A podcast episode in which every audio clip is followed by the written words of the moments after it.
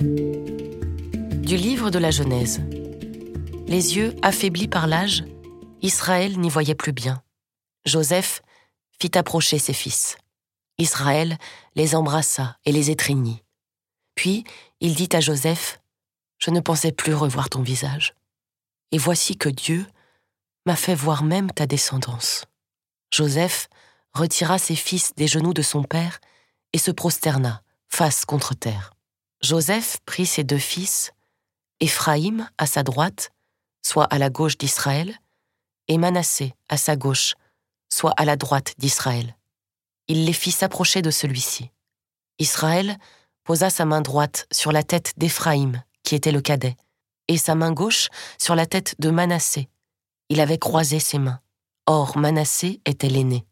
Ensuite, il bénit Joseph en disant Que le Dieu, en présence de qui ont marché mes pères Abraham et Isaac, que le Dieu qui fut mon berger depuis que j'existe et jusqu'à ce jour, l'ange qui m'a libéré de tout mal, qu'il bénisse ces garçons. Qu'en eux survive mon nom et le nom de mes pères Abraham et Isaac, qu'ils surabondent dans le pays.